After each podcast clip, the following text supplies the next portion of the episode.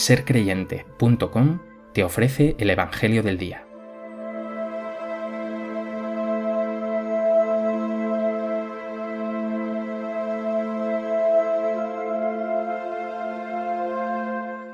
Del Evangelio de Juan. Nadie ha subido al cielo sino el que bajó del cielo, el Hijo del Hombre. Lo mismo que Moisés elevó la serpiente en el desierto, así tiene que ser elevado el Hijo del Hombre, para que todo el que cree en él tenga vida eterna. Porque tanto amó Dios al mundo que entregó a su unigénito, para que todo el que cree en él no perezca, sino que tenga vida eterna. Porque Dios no envió a su Hijo al mundo para juzgar al mundo, sino para que el mundo se salve por él.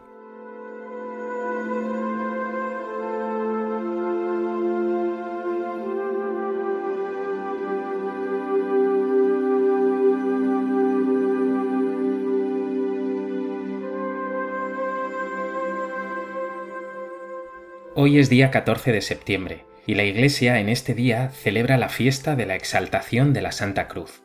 Lo primero que nos viene a la mente es, ¿es posible exaltar o ensalzar el instrumento de tortura quizá más atroz de todos los tiempos?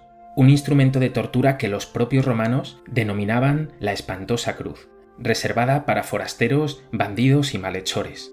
¿Qué se exalta en este día? ¿Un sacrificio cruento, sangriento, ¿Se exalta la muerte, la tortura? No, de ningún modo.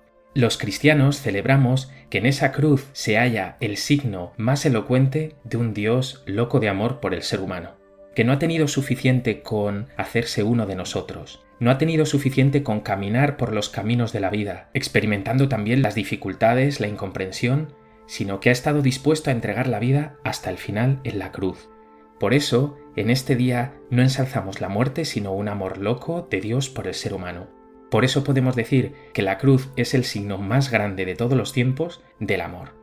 Pero es que además, esa cruz es una cruz gloriosa, porque gracias a esa entrega hasta el final de Jesús, se ha abierto para nosotros el camino de la vida. En esa cruz vemos que el amor ha triunfado sobre la muerte, que Jesús, resucitado y que vive para siempre, ha triunfado gracias al amor. La cruz es el signo de que el amor siempre triunfa, y triunfa la vida sobre la muerte.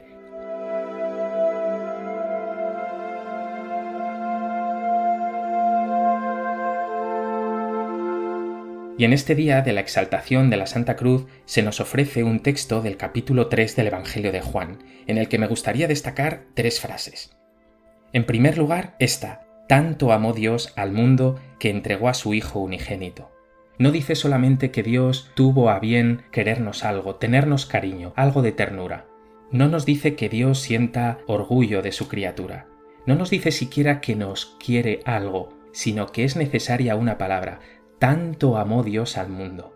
El amor de Dios es sobreabundante, es una locura de amor. Lo que Dios más quería lo entregó para mostrarnos qué amor tan grande tiene por cada uno de nosotros.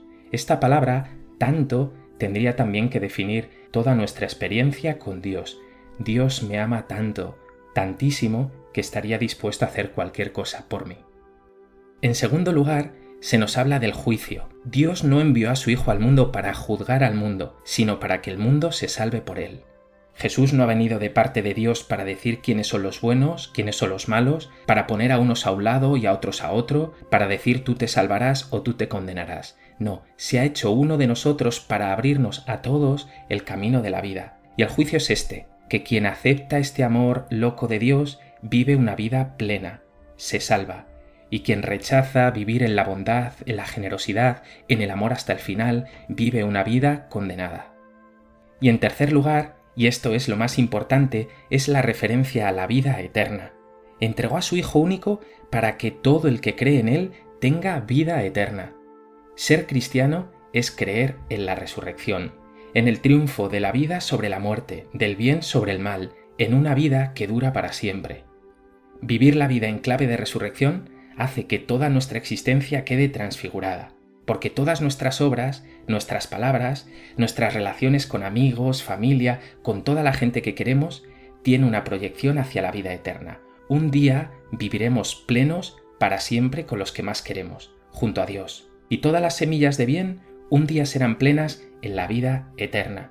Incluso las carencias que experimentamos, los sufrimientos, las ausencias, un día quedarán completamente superadas y eliminadas en una vida que es plena, abundante, sobreabundante junto a Dios. Por eso, creer en Jesús significa vivir esperanzado, vivir una vida nueva, la vida de los que creen en la resurrección. Hoy celebrar la exaltación de la Santa Cruz es celebrar el amor, la vida y la vida en abundancia.